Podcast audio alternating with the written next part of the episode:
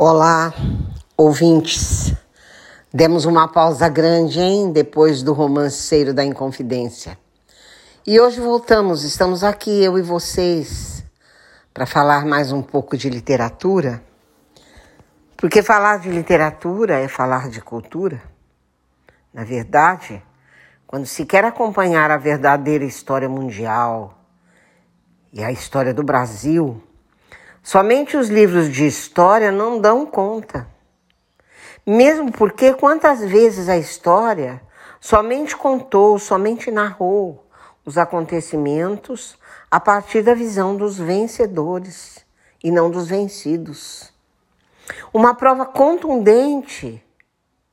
Leiam o que diz a história do movimento dos inconfidentes mineiros e comparem com o que diz a literatura na obra que trabalhamos no podcast anterior, Romanceiro da Inconfidência, de Cecília Meirelles. As entranhas do movimento estão na literatura. Por isso eu os convido a conhecer literatura para o exercício do próprio reconhecimento, para o exercício do reconhecimento da nação onde nascemos, da mentalidade do povo de um país dos seus princípios, de seus valores, de seu nível cultural, de sua capacidade de percepção da realidade circundante.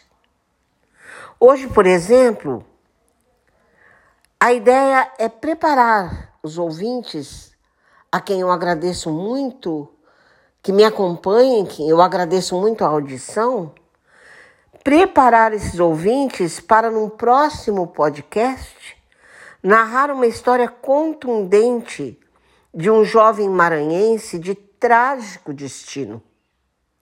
Mas eu pergunto: há destino? Ou o destino depende de nossa educação?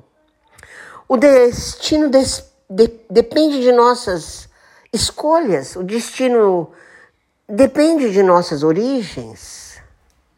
Ficam dúvidas que a literatura vai resolvendo pouco a pouco. Sabemos, por exemplo, que três escolas ou estéticas literárias sobreviveram e coexistiram quase que no mesmo diapasão de notáveis contradições. O romantismo que se contrapôs a ideais formais e clássicos para descobrir e pôr a nu as emoções, os sentimentos, o tédio, o pessimismo existencial e, por compensação, a crença no mundo ideal, idealizando principalmente o homem, a mulher, o amor. E assim como a vida e o mundo ideais são utópicos, o romantismo será contestado pelos realistas numa nova estética literária denominada realismo, que renega um mundo e uma vida ideais, por saberem que são mentirosos, muito longe da verdadeira e terrível natureza humana. Daí surgirem as histórias reais, partindo de fatos reais, que desvelavam, revelavam os complexos, a complexa psicologia e a complexa condição humana. Lembremos, por exemplo, no Brasil, das obras de Machado de Assis, Dom Casmurro, Quincas Borba, Memórias Póstumas de Brás Cubas, O Alienista, Isaú e Jacó.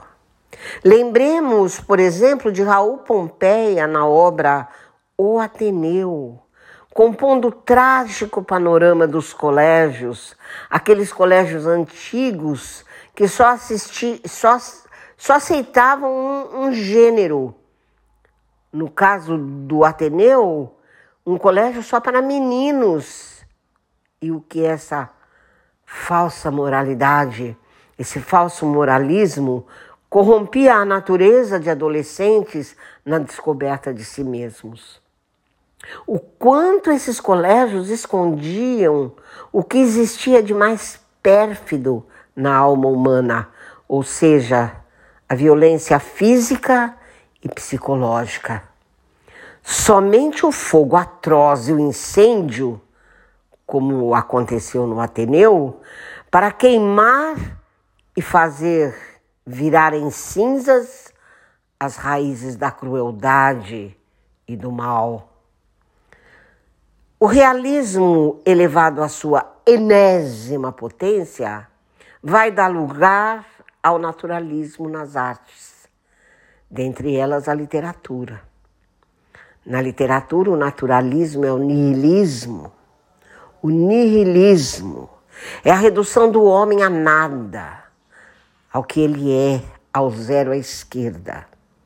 Principiam por considerar o homem o pior dos animais. Para isso, zoomorfizam o ser humano, para que suas imagens sejam mesmo contundentes. E partem do princípio de que três grandes forças regem os destinos humanos numa visão nitidamente, lucidamente determinista. Nossa hereditariedade, nosso meio ambiente, o meio ambiente em que fomos criados e o momento histórico onde fomos inseridos. Vamos comprovar essa tese no próximo podcast, analisando a obra de Aloysio Azevedo, obra naturalista denominada Casa de Pensão, para conhecer o trágico destino de um jovem maranhense. Um arraso. Não percam. Até breve.